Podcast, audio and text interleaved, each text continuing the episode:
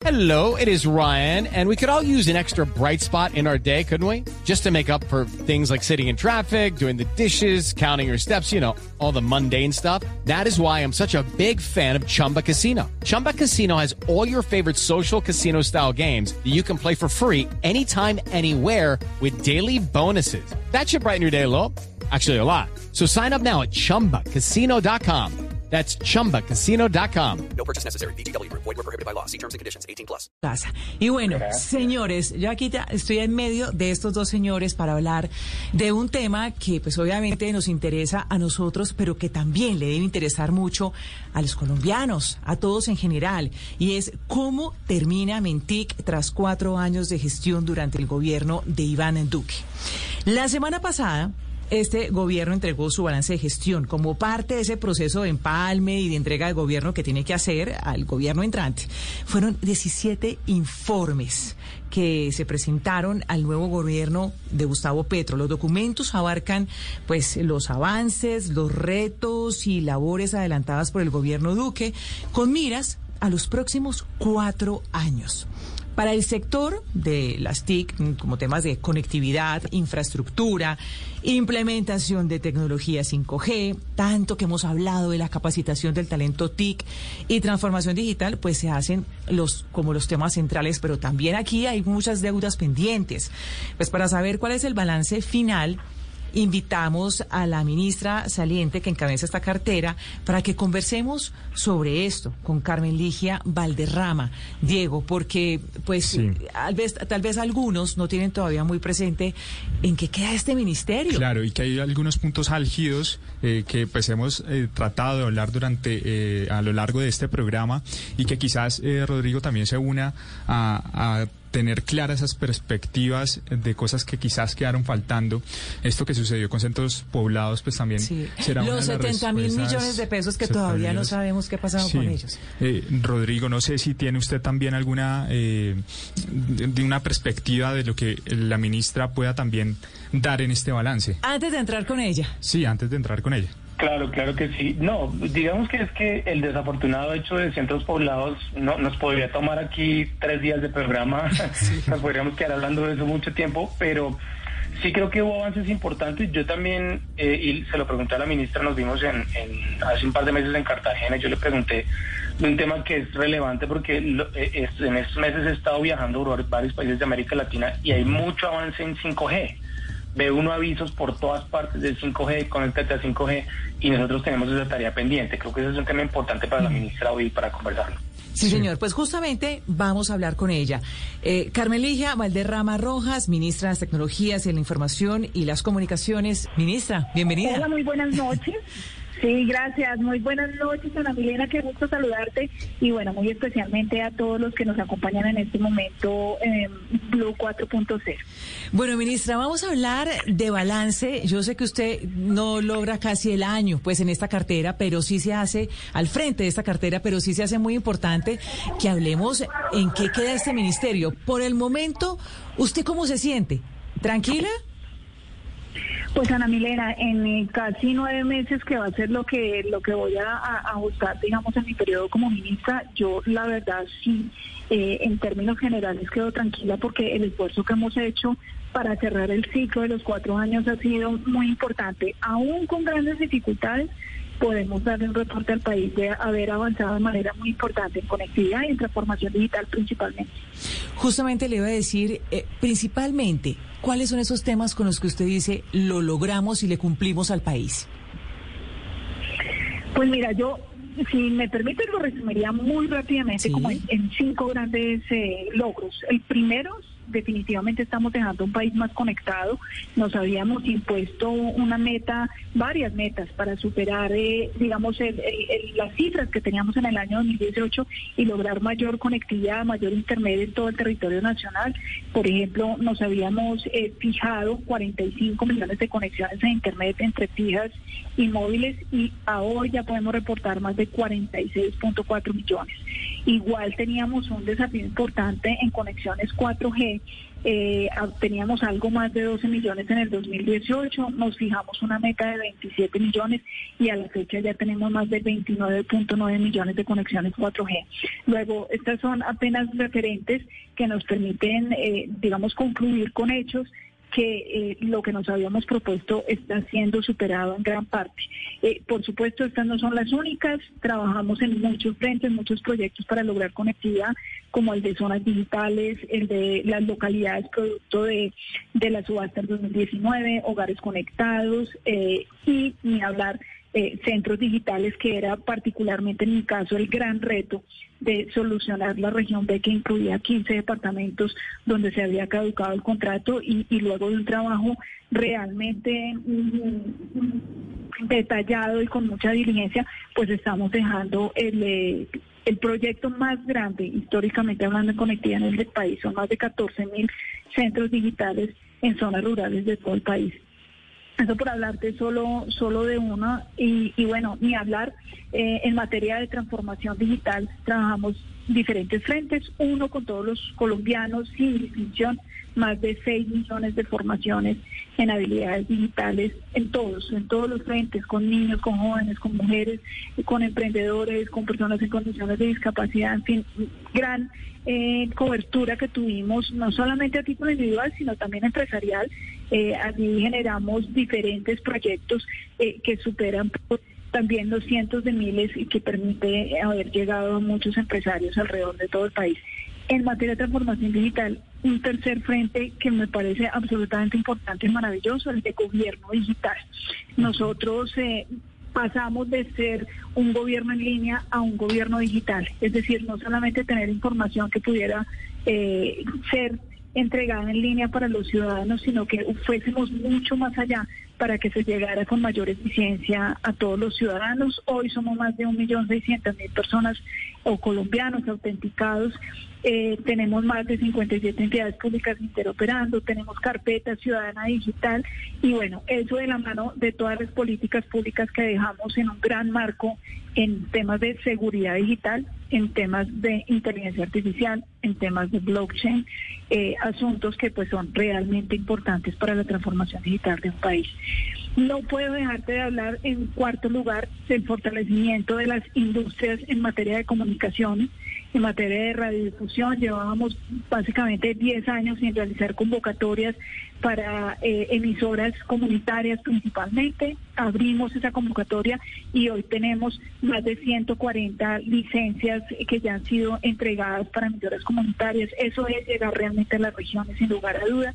En televisión pública y en sector audiovisual más de 1.2 billones de pesos en inversión, eh, la más alta en la historia de la televisión pública, no solamente para nuestros canales regionales, sino para proyectos todos en materia audiovisual que pues sin lugar a dudas hacen que, que cerremos eh, con unas grandes cifras en ese frente y pues digamos el otro gran gran logro que creo que, que es realmente importante la modernización del sector TIC con la nueva ley la 1978 que sumado a todos los marcos jurídicos que estamos dejando en todos los frentes mm, de data, de inteligencia artificial, de seguridad digital, de infraestructura de datos, eh, en, en, gobierno digital, en gobernanza eh, de datos, pues sin lugar a duda estamos con ello.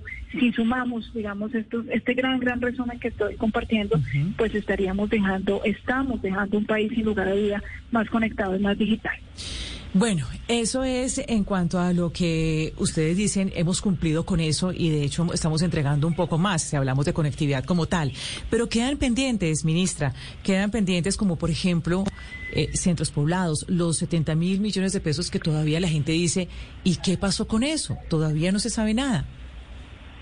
Muy, muy, importante que me des la oportunidad de aclarar eso al país, porque en el caso de centros poblados estamos hablando de la unión temporal que incumplió dentro del proyecto de centros digitales. El país, recordemos, se, había, se dividió en dos efectos contractuales. La región B, de 15 departamentos, eh, pues fue la que tuvo el impasse terrible en el que la Unión Temporal Centros Poblados incumplió y por eso fue que se caducó el contrato. Frente a ello nosotros teníamos eh, dos grandes desafíos, no solamente seguir pensando en la conectividad del país, sin lugar a duda. El, asunto del contrato era importante, pero mucho más importante era no perder de vista que teníamos que seguir trabajando por la conectividad en las zonas rurales del país. Y eso fue lo que hicimos. Yo con ello, eh, pues conformé a un grupo élite que se dedicó exclusivamente a trabajar el asunto liderado por mí, ya que encontramos que no solamente era un problema contractual, tenía muchas aristas de carácter penal, de carácter administrativo, acción popular, acciones de tutela, más de 3.000 derechos de petición, en fin, que nos obligó a hacer un ejercicio muy diligente durante estos meses, desde que yo llegué. A la fecha ya se logró superar eh, el, escollo jurídico que había con el contrato, ya en, audiencia pública se adjudicó el contrato, se firmó el contrato y de hecho a partir del primero de junio se firmó el acta de cumplimiento de ejecución del mismo. Luego en este momento ya se está ejecutando el contrato de esos 15 departamentos que va adjudicado a la Unión Temporal compuesta por la ETB y Skynet, que hoy por hoy eh, podemos informar, pues ya están de hecho entregando instalados centros digitales, lo cual demuestra pues que están en ese proceso de ejecución y que va a permitir que a diciembre ya hayan entregado más de 1.500 centros digitales. De hecho, esto demuestra cómo frente a la dificultad, frente al reto tan difícil eh, que se generó por el incumplimiento del contratista, pues la decisión del gobierno fue toda tomar las riendas del asunto, resolver y darle una respuesta a los colombianos. Ahí había de por medio un billón de pesos que si no hubiéramos eh, generado eh, con un trabajo juicioso y riguroso la respuesta de un nuevo contrato, pues sin lugar a duda no se hubiera podido invertir en la conectividad del país. Sí, yo entiendo. Y paralelamente a ello, Sí, no, le iba a decir, ministra, eh, viene lo de los 70 mil. Ajá, sí. Sí, escúchame si acá me extiendo, pero en realidad esta historia es muy, muy gruesa. He tratado de resumirla a su máxima expresión, o mejor, a su mínima expresión. Eh, pero está el otro frente, que era, no podemos detener la mano dura respecto a todo lo que tenía que ver con quienes tenían que responder, no solamente con los 70 mil, sino con todos los demás aspectos, y eso es lo que hemos venido haciendo. En el caso de los 70 mil millones de pesos, que fue el anticipo que se entregó, eh, yo llegué a liquidar el contrato, liquidado el contrato ya se constituía el título ejecutivo para poder iniciar el cobro coactivo. Iniciamos ese cobro coactivo que de hecho ya no son solamente 70 mil millones de pesos, está involucrado también los intereses y la indexación del mismo, estamos hablando de algo más de 74 mil millones de pesos y súmale la cláusula penal por el incumplimiento del contrato, ¿sí? una cláusula que se hace efectiva cuando el contratista pues no cumple. En este caso estaba superando los 39 mil millones de pesos, luego tenemos un cobro coactivo que supiera ya los 100 mil millones de pesos, de los cuales pues hemos venido superando todas las etapas eh, que de ley nos toca eh, seguir y todo nos puede pasar menos que se nos vaya a caer el proceso por no cumplir eh, pues con todas las fases y, tener claro el, debido proceso, el derecho de defensa. En este momento ya hemos recaudado algo más de 1.400 millones de pesos, tenemos algunos bienes eh, que están en proceso de remate, de hecho ya fueron embargados, secuestrados y están en proceso de remate. Uno de ellos un inmueble que oscila en 15 mil millones de pesos y en este proceso vamos sumándole que para poder capturar esos 70 eh, mil millones de pesos, pues para que puedan volver em, a las arcas del Estado, hemos iniciado demandas ante lo contencioso para que respondan los diferentes actores que aquí tenían unas cargas eh, de velar porque esos dineros llegaran debidamente cuando correspondían, en el momento que correspondían, eh, que en nuestro entender pues no fue cumplida la tarea por todos de la manera que, debía ser y por eso hemos adelantado las demandas correspondientes. Ya pues estaremos en manos de eh, la vía judicial para que tomen las decisiones también correspondientes. Sí, claro, ministra. ¿Cómo está? Ah, ya, ya le iba a decir, perdóneme, Rodrigo, le explico a la ministra. Es que hoy tenemos un panelista invitado, ministra. Es Rodrigo Torres, el director de Valora Analytic. Él es el que va a preguntar a continuación, ministra. Perfecto. Gracias, Ana. Eh, ministra, ¿cómo está? Mucho gusto de nuevo saludarla. Eh, yo tengo una duda ahí, bueno, en realidad varias, pero para, para no extendernos en el tema de centros poblados que nos daría para varios programas. Em, la, posibilidad de recuperar los 70 mil es, es real, ministra, o de pronto hoy vamos a tener un, un, un, bache de lo que de pronto no se puede recuperar. Y lo segundo sobre ese tema, ya mirando hacia el futuro y pensando en lo positivo, Eh, ¿Cómo va a ser el, la estructuración del proyecto? ¿Cuántos centros digitales va, a entregar eh, la alianza de TV y de Ufinet? Eh, ¿Cómo va a ser el mantenimiento? ¿En qué zonas? ¿Qué, para buscar lo bueno de esta noticia que, fue un episodio muy desafortunado para el ministerio que usted está rigiendo hoy. Gracias, Rodrigo. Qué gusto saludarte. Eh, y bueno, mira, son dos preguntas bien importantes porque nos permite, insisto, aclararle a todos los colombianos qué pasó con esto. A, la primera, si es real la posibilidad de tener de nuevo los 70 mil millones de pesos, toda, toda. Yo confío plenamente en, en todos los mecanismos que hemos puesto en marcha para eh, poder tener de nuevo los 70 mil millones de pesos. De hecho, con las sumas que he venido indicando, no solamente los intereses y la indexación, sino también el valor de la cláusula penal que hubo aquí por medio por el incumplimiento. Lo que pasa es que estos son procesos que toman un tiempo importante. Eh, cada uno a su a su a su ritmo. No solamente está el, proceso de cobro coactivo en sí mismo, Eh, que es una de las alternativas en las que estamos trabajando, sino que recordemos que, como lo he indicado, eh, en las demandas también tenemos em, la solicitud para quienes han sido demandados de los 70 mil millones de pesos. ¿Eso qué quiere decir? No que vaya a entrar varias veces los 70 mil millones de pesos. Una vez ingresen los 70 mil, ya definitivamente eh, se entiende superado el impasse y pues ya no se cobra por ninguna de las otras alternativas. Pero con estas tres demandas que yo menciono, más el cobro colectivo, sin lugar a dudas, por lo menos con una de ellas, pues claro que sí, em, vamos a poder superar eh, sin lugar a duda la adquisición de nuevo, el recibo de nuevo de los eh, de los de los 70 mil millones de pesos. Ministra, perdóneme, perdóneme antes de que avancemos en, lo positivo del contrato, hay una cosa que no quiero dejar pasar y es eh, por qué el gobierno decidió también eh, iniciar algunos procesos eh, judiciales contra entidades financieras que incluso en algunos casos se han declarado como víctimas de este caso. ¿Por qué se tomó esa decisión? Mira, son dos básicamente las entidades financieras y hay que diferenciarlas perfectamente. Una, la fiduciaria. En el caso de la fiduciaria, la demanda es porque de conformidad con las condiciones que estaban establecidas para que la fiduciaria procediera a hacer el pago, debían de cumplirse unos supuestos y eh, en, nuestro, en nuestra evaluación, que hicimos además con expertos en el sector, eh, en, todos los frentes, desde lo técnico, lo financiero y lo jurídico, se concluyó que la fiduciaria no cumplió con sus deberes, luego debe responder eh, por esa entrega de esos dineros sin haber cumplido con los requisitos que correspondía a la fiducia. Justamente lo que hace el Estado cuando utiliza esa figura del patrimonio autónomo, es decir, de la fiducia, es eh, generar ese filtro que permita tener con rigurosidad cumplimiento de unas condiciones para que puedan ser entregados los dineros, ¿cierto? Esa una de las entidades financieras. La otra, ¿quién expidió la póliza? Quien expidió la póliza para todos los efectos tenía el deber de haber eh, generado el correspondiente, la correspondiente revisión, verificación de la póliza que fue expedida por la entidad financiera.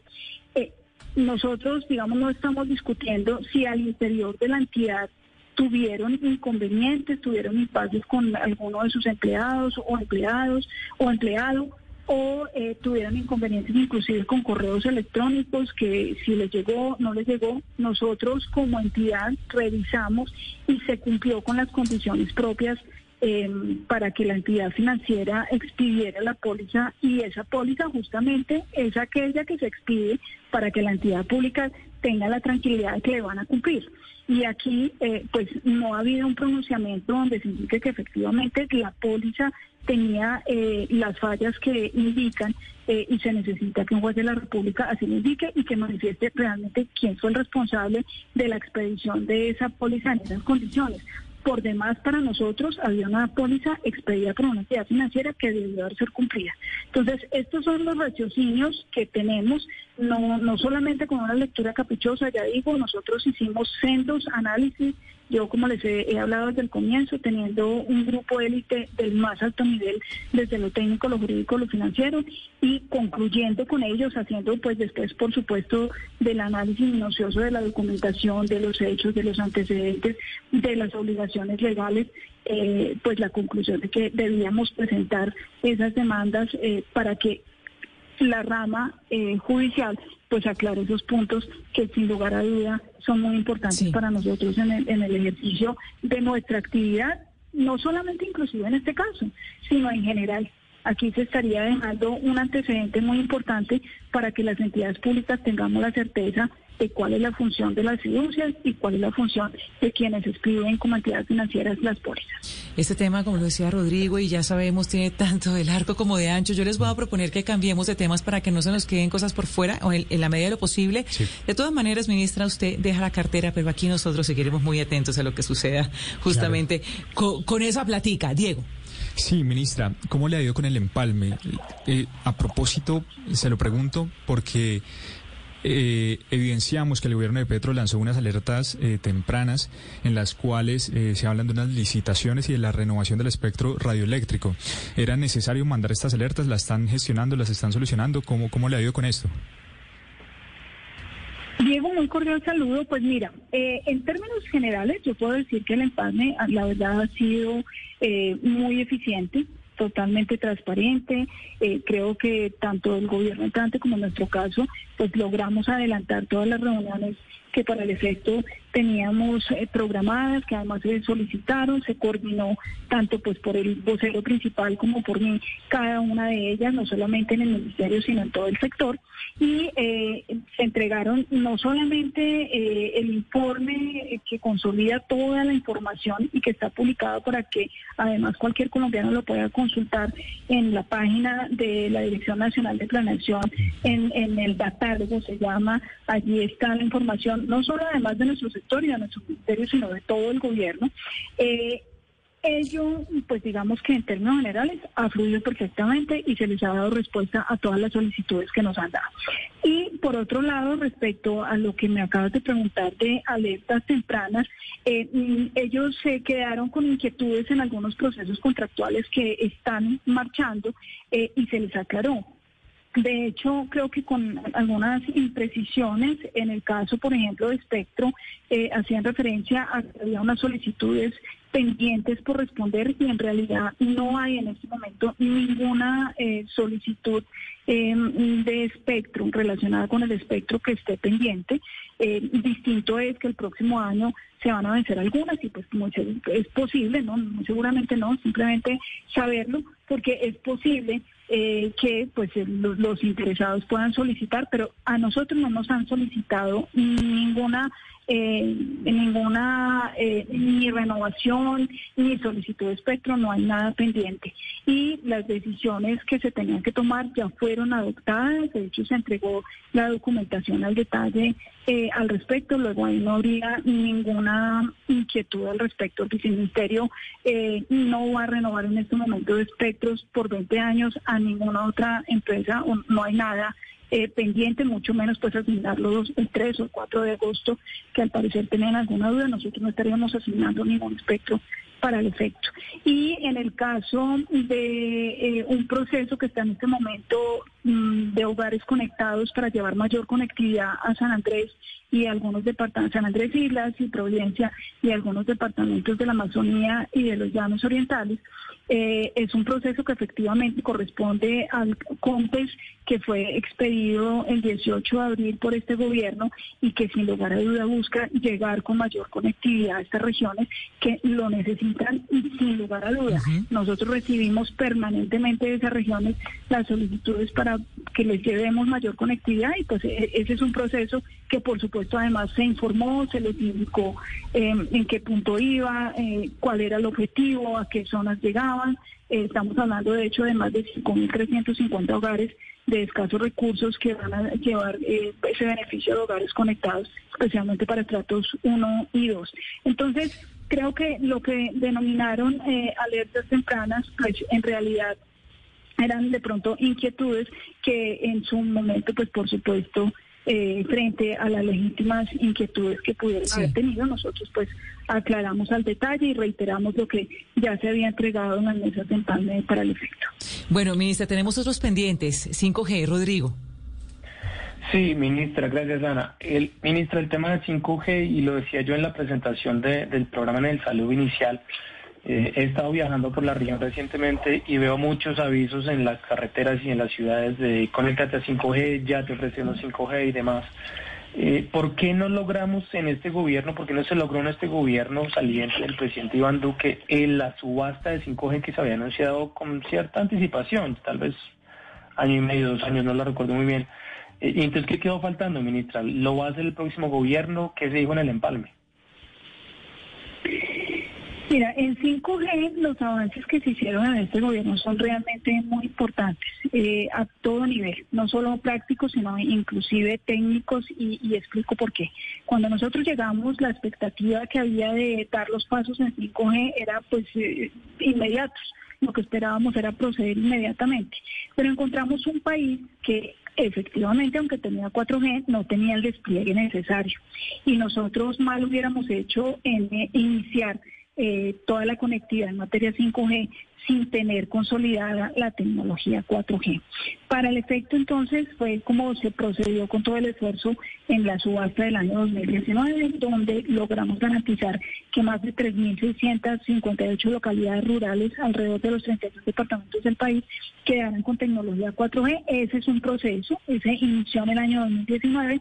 En ese momento, eh, solo el 9, en el, de hecho en el 2018, solo el 9.7% del del país tenía eh, tecnología 4G en la ruralidad, vamos para el 2025 a quedar con una tecnología 4G en las zonas rurales al 80% en el país. Luego teníamos que dar estos pasos. No obstante, eh, pues paralelamente fuimos avanzando con, con, todo lo que tenía que ver eh, con la tecnología o plan 5G y por eso pues llegamos a varios resultados. Lo primero fue la hoja de ruta para lograr el, el despliegue oportuno. Eh, con ello nosotros tuvimos mm, el documento que nos permitió fijar cuáles eran los pasos a seguir. Por eso es que con base en ello, uno, uno de esos pasos fue ejecutar un plan piloto que hoy nos permite tener 51 lugares en Colombia con tecnología 4G para el efecto eh, en la evolución de los mismos. Tengo que decir lo que ha sido muy positiva. Eh, tan es así que inicialmente se habían concedido por seis meses. Eh, en este momento ya está prorrogado o tiene la posibilidad de que se solicite por un año y se pueda prorrogar por otro año más, lo cual va a dar el espacio para que eh, se genere la subasta en sí mismo de la adjudicación en, tecnología 5G. Y eh, pues uno de los cambios más, más importantes, el espectro. Nosotros si queríamos tener eh, una tecnología 5G óptima, necesitábamos que estuviese el espectro óptimo para que por allí fluya justamente esta tecnología. Colombia solamente tenía eh, banda alta y banda baja eh, y lo que se hizo fue hacer una mm, modificación de la, de la redistribución del espectro. Hoy ya tenemos la banda media alta que nos va a permitir justamente eh, que por allí sea donde principalmente pues fluya la tecnología 5G. Ese espacio en el espectro no estaba organizado, no estaba dado, allí ya se produjo la disposición, el decreto que nos permite además, eh, digamos, en, para todos los efectos reorganizar esta banda que nos permite dejar hoy por hoy lo que es 5G. Y sumado a ello, una consulta muy importante con todos los agentes, y, bueno, de hecho, no solo los agentes, es una consulta eh, abierta a todos los colombianos que quisieron y que pudieron participar y con ello ya estamos recogiendo absolutamente todos los criterios eh, que va a permitir que no solamente con la consulta, el decreto al que me refiero, eh, la experiencia de los pilotos y la hoja de ruta, pues ya el paso siguiente pues sea consolidar los avances que nosotros teníamos en materia, que estamos dejando en materia de tecnología 5G. Ministra, el presidente Duque ha dicho que se siente muy contento porque Colombia queda como Silicon Valley latinoamericano. Usted, y no se me vaya a alargar tanto, por favor, con todo respeto se lo pido, para que, porque tenemos ahí otros temas pendientes y que lo logremos en estos minutos que nos quedan en esta entrevista con usted. ¿Usted comparte eso? Pues mira, yo creo que más que mi opinión, yo acudiría a la opinión de Wozniak, ¿no? El cofundador de Apple que vino pues en el mes de mayo aquí a Colombia y, palabras de él que creo que son mucho mucho más eh, técnicas que las mías inclusive y él dijo, Colombia va por el camino de ser un Silicon Valley. Eso es una construcción y creo que en esa construcción vamos eh, construyendo ese país que todos queremos, que es un país más conectado y más digital. Ministra, hace poco eh, Elon Musk mandó una solicitud para poder tener internet de Starlink en Colombia. ¿Qué tan avanzado está esto? ¿Esto eh, tiene eh, algún avance o esta solicitud se, se ha respondido de manera correcta? Pues mira, está en el proceso, eh, depende en gran medida de que pues ellos cumplan con los requisitos, luego si, si ellos eh, cumplen en su totalidad, eso es normal, es parte del proceso, que ellos radiquen, nosotros hacemos requerimientos, estamos en ese proceso y, y por supuesto que si cumplen deberían poder obtener eh, la autorización para poder prestar servicios satelitales, sí señor. Ministra, un mensaje para el próximo gobierno, mensaje de cierre. Yo creo que el principal mensaje es seguir trabajando por un país más conectado y que se transforme digitalmente a favor de los ciudadanos, de los colombianos, de todos los que están en el país. Eh, vamos por el camino indicado, eh, no lo decimos nosotros, lo dicen los organismos internacionales, cuando por ejemplo en materia de gobierno digital eh, nos califican como uno de los mejores países en, en Latinoamérica e inclusive en el mundo. de modo que seguir trabajando en conectividad, seguir trabajando en transformación digital y seguir trabajando en gobierno digital. Eh, son los tres frentes que eh, muy respetuosamente es mi sugerencia para que sigamos fortaleciendo la Colombia que todos queremos en, este frente, ¿no? Como, lo decíamos en Colombia 4.0, eh, soñar digital y, hacerlo real debe ser el derrotero para que Colombia siga siendo, eh, siga yendo por el camino de tener un país más conectado en lo digital. Rodrigo. Ministra, no, yo yo quiero despedirme eh, a ver si nos si nos deja la, la chivita de quién va a ser el nuevo ministro. no, yo soy. Yo, pues ya hizo el empalme con Saúl Catán, pero pues todo puede pasar, ¿no? Sí, sí. No tengo la información, Rodrigo. Yo sé, estoy esperando la misma chiva, así que estamos ¿Ah, muy pendientes eh, que sea lo mejor para el país. Y por pura curiosidad, ¿usted qué va a hacer? Uy, yo creo que el primer paso, sin lugar a dudas, es reencontrarme con mi familia, eh, que más o menos cuatro años la tengo descuidada, entonces, sin lugar a dudas, es el primer gran, gran paso que tengo que dar. bueno, pues es la ministra saliente, Carmeligia Valderrama Rojas, la ministra de las Tecnologías de la Información y las Comunicaciones. Muchas gracias, ministra, por ese tiempo con nosotros aquí en Blue 4.0. A ustedes, a ustedes muchas gracias, Ana Milena, Rodrigo, Diego y a todos los que nos están siguiendo. Eh, muy importante este espacio para que los colombianos sepan qué país tienen en materia de tecnología e innovación. Un abrazo muy fuerte para todos y muy feliz noche. Un abrazo, ministra. Judy was boring. Hello. Then Judy discovered chumbacasino.com. It's my little escape. Now Judy's the life of the party. Oh, baby, mama's bringing home the bacon. Whoa, take it easy, Judy. The Chumba life is for everybody. So go to ChumbaCasino.com and play over 100 casino style games. Join today and play for free for your chance to redeem some serious prizes. Ch-ch-chumba. ChumbaCasino.com. No purchase necessary. Void where prohibited by law. 18 plus terms and conditions apply. See website for details.